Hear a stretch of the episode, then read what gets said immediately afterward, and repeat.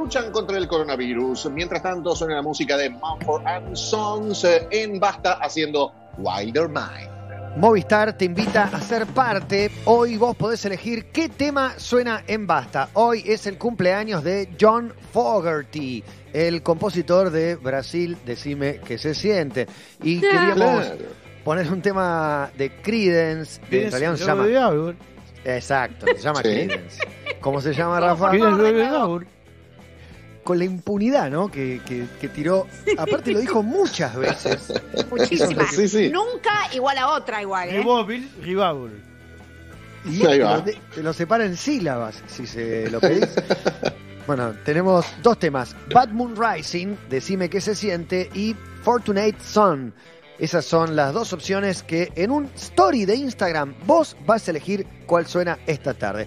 Ya está Fiorella. Ay, ¿con qué fondo estará hoy? Soy Fío, soy Fío, soy Fío, Sargenti. Hablo de películas y un poco de series. A veces van por streaming, a veces van por tele. A mí me gustan mucho, no sé a ustedes. Soy Fío, soy Fío. Soy Fío, Sargenti. Hablo de películas y un poco de series. Hola, hola Fío. ¿Qué fondo tiene hoy? Hola. No, esto es eh, Windows, Windows 95, si no me falla la memoria. Diego Ripoll es Windows 95 esto, ¿no? Sí. Sí, perfecto. Que se... Es Windows 95 la. ¿Cuál fue, Fío, el, el fondo que has usado más festejado?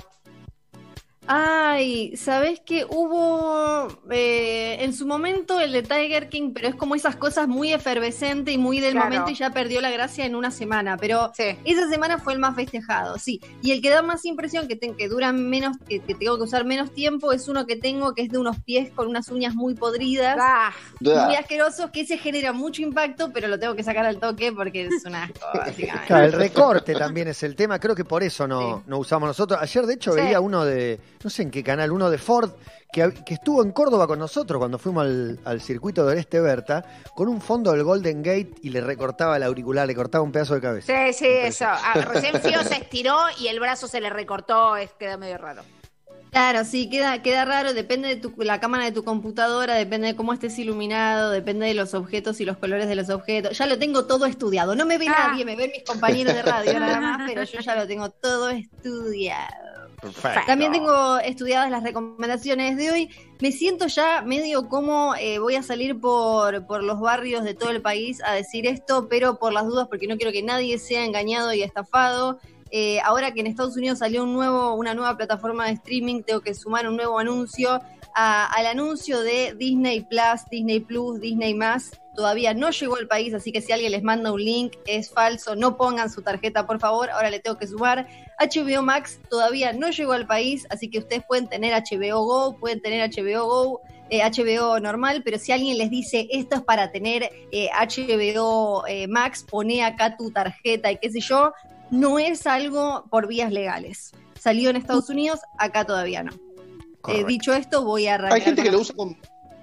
Perfecto. ¿Con VPNs? Claro. Eh, ¿les ¿Funciona con VPN? Está, están esos truquitos que son para gente con capacidades internetísticas elevadas. Si uno es de, estaba en Facebook, apareció un link y toqué y de mandar cositas Eh, y qué no. yo, no, no, sale. Te van a afanar. bajemos de ahí. Exactamente. Si es de un día, eh, me hackearon la cuenta de Instagram porque me entré a un link que me llevó a WhatsApp, que le puse la contraseña y yo, no probemos cosas locas, no llegaron Sí, no En un momento hay que bajarse de esa. ¿Viste? Cuando vos Sí. vas diciendo descarga gratuita, descarga gratuita, pone tu teléfono, ahí empezá a desconfiar, pone tu tarjeta, andate. Sí, no, además, eh, bueno, Disney llega a fin de año, HBO Max salió recién ahora en Estados Unidos, se supone que con suerte lo tendremos para principios de 2021 eh, a HBO Max. Banquemos un poco y no vamos, así no perdamos el control de nuestras tarjetas de crédito, ni de nuestras contraseñas, ni de nada. Banquemos un poco con los links medio, medio oscurelis y demás. Ahora sí, tengo recomendaciones eh, para, para hacerles. La primera tiene que ver con un contenido de YouTube, porque en esta cuarentena, que, que sí se sigue dando de diferentes maneras en todo el mundo, nos viene eh, brindando un montón de material interesante que sale a raíz de eso, ¿no? Porque hay un montón de programas que de, Hollywood, de Estados Unidos, que no se están haciendo de manera tradicional y hay un montón de estrellas que también están guardadas. Están guardadas de diferentes maneras, ¿no? En el- depende de la ciudad en la que estén, están más o menos, pueden hacer más o menos cosas, pero están todos en sus casas y están todos transmitiendo la idea de quédate en casa. Entonces un montón fueron buscando qué hacer. Y uno de los, eh, de, de los talentos que hizo las cosas más piolas para mí, bueno, por un lado tenemos a, Josh, a John Krasinski, que terminó incluso vendiendo un formato, uno de los actores eh, de, el, el director y protagonista de Un lugar en silencio, de The Office, él terminó vendiendo un formato que es como un noticiero de buenas noticias. Y eh, lo que les voy a recomendar ahora en particular es lo que está haciendo Josh Gad. Josh Gad es quien le pone la voz a Olaf, al muñeco de nieve de Frozen. Sí. También hace del amigo de Gastón en la versión eh, con actores de La Bella y la Bestia, o lo pueden haber visto ahora en la serie, en la comedia de HBO Avenue 5. Josh Gad está haciendo un programa en su canal de YouTube que se llama Reunited Apart, como reunidos pero, pero lejos, desde a lo lejos, en el que junta, reúne a elencos de películas muy, muy, muy queridas. Y hace reuniones por Zoom después. Entonces vos tenés después el video con la reunión editadita, toda linda, y después van sacando como bloopers y demás. Ya reunió a los Goonies, a Volver al Futuro, El Señor Muy de los. Anillos y Splash. Splash incluida Daryl Hannah, Ah. incluido el director Ron Howard, Ok. incluido Tom Hanks. Y ahora uno quizás dice como, che, pero Flor, eso no va a tener subtítulos. Está en YouTube. Si está en YouTube, podés ir a subtítulos, traducir eh, eh, al mismo tiempo y si bien es medio falopa el subtítulo, se puede entender. Más o menos te das una diciendo. Exactamente, lo pones en contexto, alguna palabra queda medio rara, pero se entiende. Es un material súper simpático y amoroso para ver en esta, en esta cuarentena, se llama Josh Gad, lo buscan así eh, en, en YouTube, les sale el canal y ahí ven el contenido y, y ven lo que, lo que viene haciendo. El del Señor de los Anillos es buenísimo porque creo que están todos, es espectacular y después van sacando estos, estos recortecitos con bloopers y con pequeñas cosas porque además hay un relaburo, si ya nosotros ya sabemos, todas estas cosas en Zoom son complicadas, imagínense reunir a todas estas estrellas por Zoom y hacer una charla que más o menos quede digna. Está ¿Para cuán-. ¿Para Sí. cuándo la versión argentina con clave de sol, con montaña rusa, con eh, grande pa? Bueno, es que viste que acá estamos.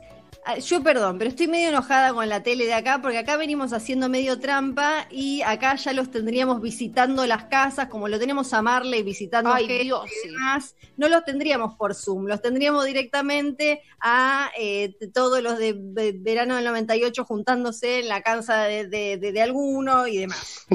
A mí me gustaría por Zoom, chicos. La- per- perdón, pero para mí la tele argentina está haciendo trampa y tendrían que estar más separados. Lo dije, lo dije, me hicieron decirlo.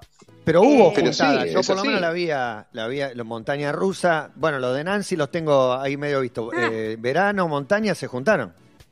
Sí, sí, sí, sí, se juntaron, se juntaron. A mí, me, a mí igual me encanta, me, me parece espectacular cuando, cuando se juntan los elencos. Eh, mis favoritos son los de Montaña Rusa, debo decirlo, eh, me encanta, así que... Y, eh, Aparte y se además- quieren. Pasó mucho tiempo y Sí. se, se nota que se quieren. Me Sí. gustaría un señorita maestra también. Claro, bueno, ahí ya no los tengo tanto, pero... Y van quedando menos también. Sí, si alguno algo- desde la cárcel. En la cárcel no te dejan el Zoom. Ay, no, claro, no. Bueno, eh, paso a recomendaciones de Netflix. Hoy lo separé como por, por plataformas. En Netflix ya tienen disponible, a partir de hoy ya la pueden ver, La Corazonada, que es la primera película eh, producida por Netflix en Argentina, dirigida por Alejandro Montiel. Está basada, eh, es, una adaptación de eh, una historia de Florencia Echeves, es una precuela de Perdida, la otra adaptación de una historia de Florencia Echeves es el mismo personaje de Luisana Lopilato, ¿se acuerdan? Pero acá lo tenemos más joven, ella recién arranca eh, a- como, como policía y esta vez se cruza con el personaje, un personaje que es el de Joaquín Furriel, que viene a ser eh, como eh, su, su jefe mentor, hay un fiscal que es eh, Rafael Ferro y, y Furriel hace de un, un policía, un investigador que a la vez él mismo tiene un caso eh, una sospecha que eh, cae sobre sus espaldas. Hay eh, después un asesinato de una chica, una amiga que está puesta ahí en duda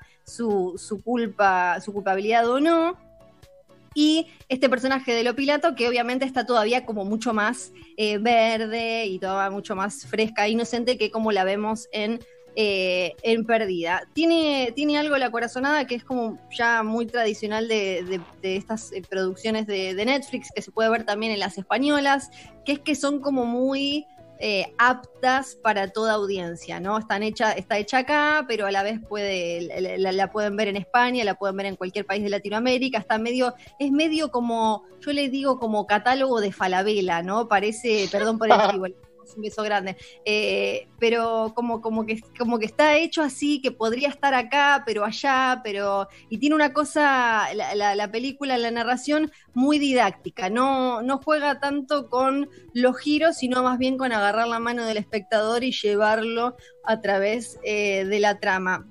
A mí lo que me pasa es que eh, sigo sin comprar del todo a Luisana Lopilato en, en este uh, tipo de papeles. Fuerte, ¿eh? Si bien, si bien eh, creo que está, está mejor, está, mm, la siento más segura que, en Perdida, me, sigue pasando que no, no, no, no conecto con eh, el personaje que, que me vende, como diría Moria.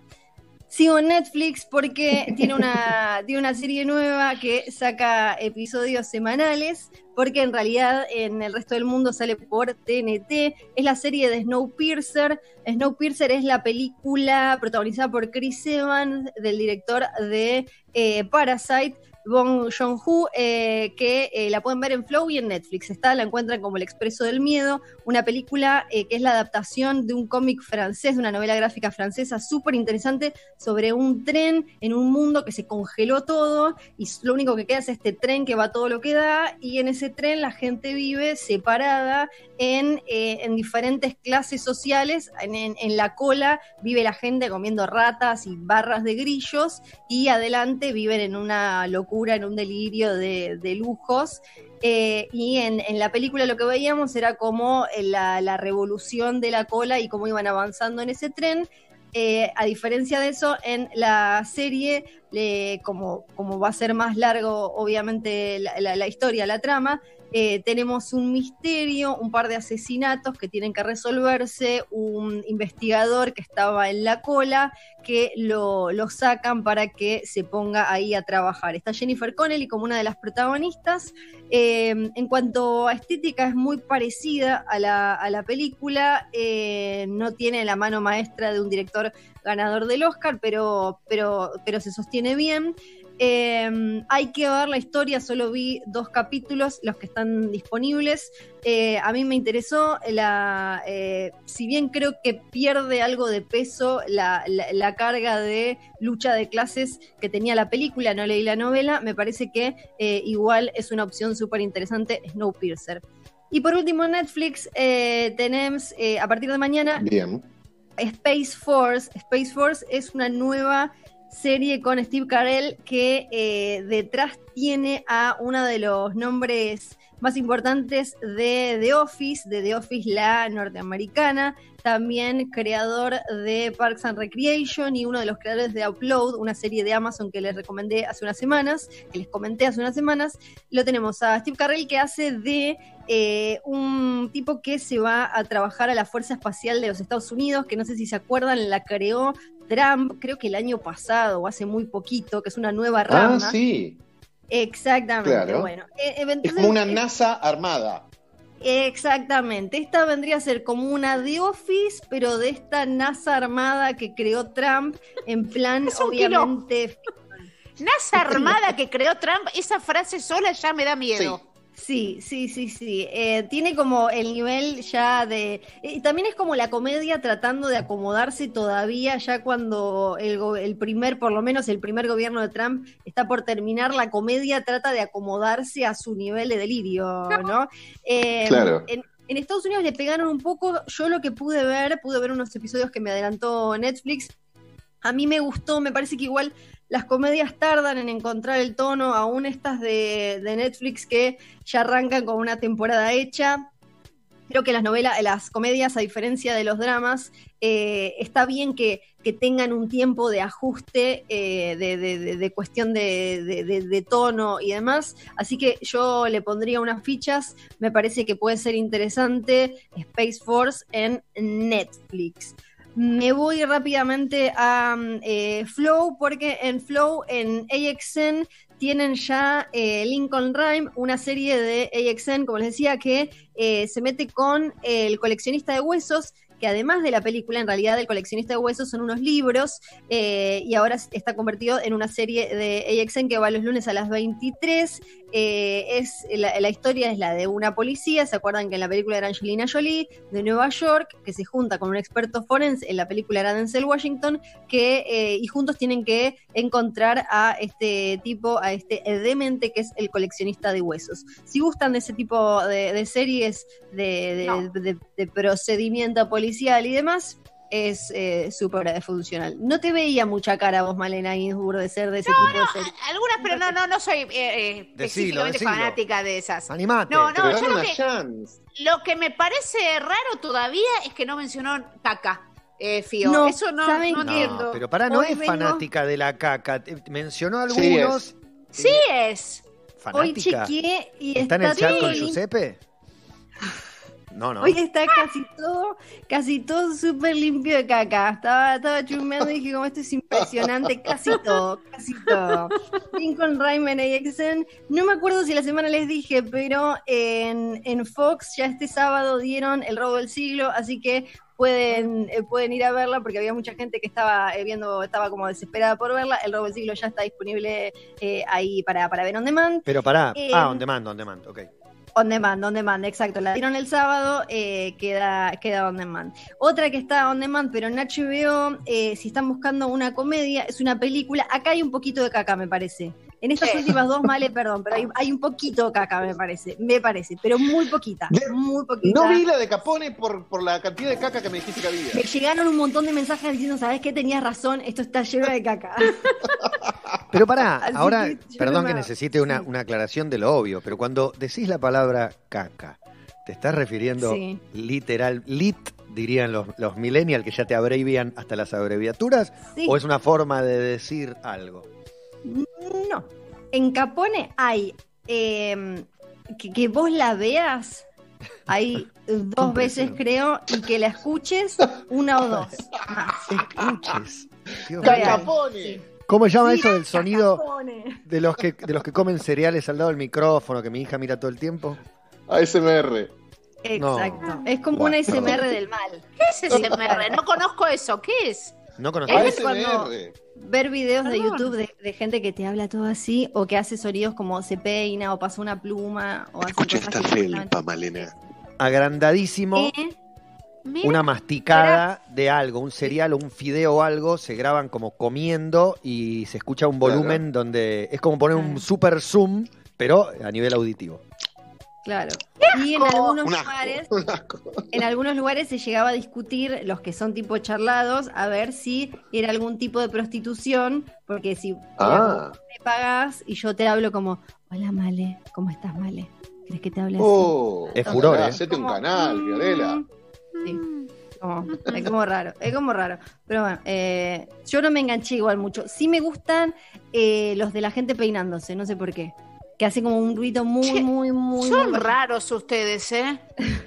Soy más Los de los videos de cortando jabón y esos, por ejemplo. Ellos son hermosos. Sí, los videos cortando jabón, sí, eso sí. Bueno, mejor que los de mejor de los de abro- abropaquetes. El, el furor del Unboxing. abropaquetes no logré entenderlo. De unboxing es rarísimo. A mí lo, eh, yo sucumbo, hipnotizado, ante la decoración de tortas.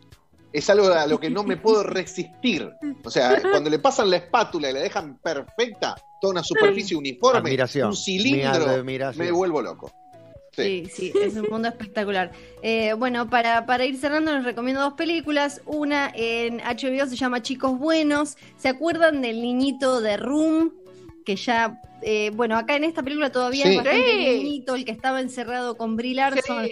Que ganó, ganó el Oscar. Bueno, acá eh, hace, es una película producida por Seth Rogen y Evan Goldberg, que es eh, su, su, compañero eh, guionista y productor, con quien hizo un montón de películas o produjo como Superbad, Super Cool y demás. Acá producen esta que es de tres nenes que tienen unos, creo que 11 años, que, bueno, gustan de una nena, quieren una fiestita, qué sé yo, pero le roban, eh, roban un dron y le roban una mochila a una vecina adolescente. Esa mochila tenía drogas, entonces ahí ellos creen que van a ir presos porque tienen drogas. Bueno, mambos de nenes de 11 años que terminan en una aventura y básicamente es como una especie de super cool. Cuenta conmigo. Pero no, más bien como super cool. ¿Te acordás la de la de McLovin y eh, Michael Cera Claro. y Jonah Hill? Bueno, pero con niñitos de entre, creo que tienen 11, 10 años más o menos. Pará, Fío, Ok. ese nene de The Room, ¿cómo se llama? Ya me olvidé. Jacob Tremblay, ¿Qué? si no me acuerdo mal. Pero Sí. puede ser que cuando fue The Room que parecía, no sé, que son esas notas que vos lees que en realidad tiene 25 años pero parece de 10. ¿Puede ser? No, es pequeño de verdad. eh, Ah. Tiene en este momento 13. 13. Ok. Lo que nos puede pasar es medio como una cosa como con los jugadores de fútbol, ¿no? Que ahora cuando cumpla 15 nos va a parecer que tiene 30 y lo vamos a ignorar para siempre porque nos va a recordar el paso del tiempo y nos va a poner tristes. Entonces, vamos a Buena teoría, nunca lo había pensado así. Sí, ¿viste? Es medio así porque nos recuerda lo viejos que somos y lo ignora, entonces lo vamos a mandar como lo ignoraremos para siempre. Y por último, la última recomendación Mirá. es vendría a ser como la recomendación Flor, la más personal, que esta creo que tiene muy poco de baño, pero no se ve, eh, no se ven heces. Se llama Swallow. Creo con. Yo le pregunté a Rose, yo la recomendé a esta, me parece que no, pero si la recomendé, bueno, se la recomiendo de vuelta. Se llama Swallow, como tragar. Es una película sobre una mujer que tiene una vida muy idílica.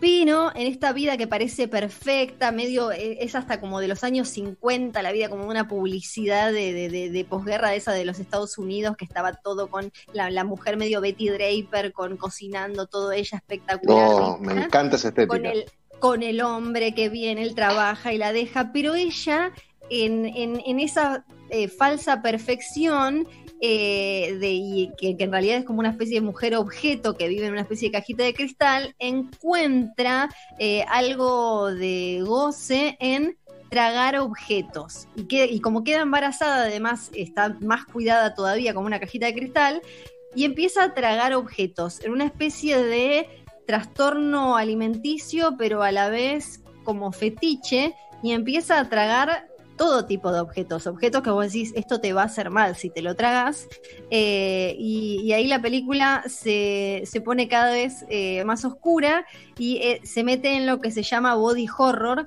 que si les gusta el cine de David Cronenberg de los primeros años, y si no lo conocen, recomiendo mucho explorarlo, les, va, les va a gustar mucho, es una película muy interesante sobre cómo esta mujer va eh, sublimando de esa manera eh, todo lo que reprime, tragando objetos en su supuesta perfección. Se llama Swallow.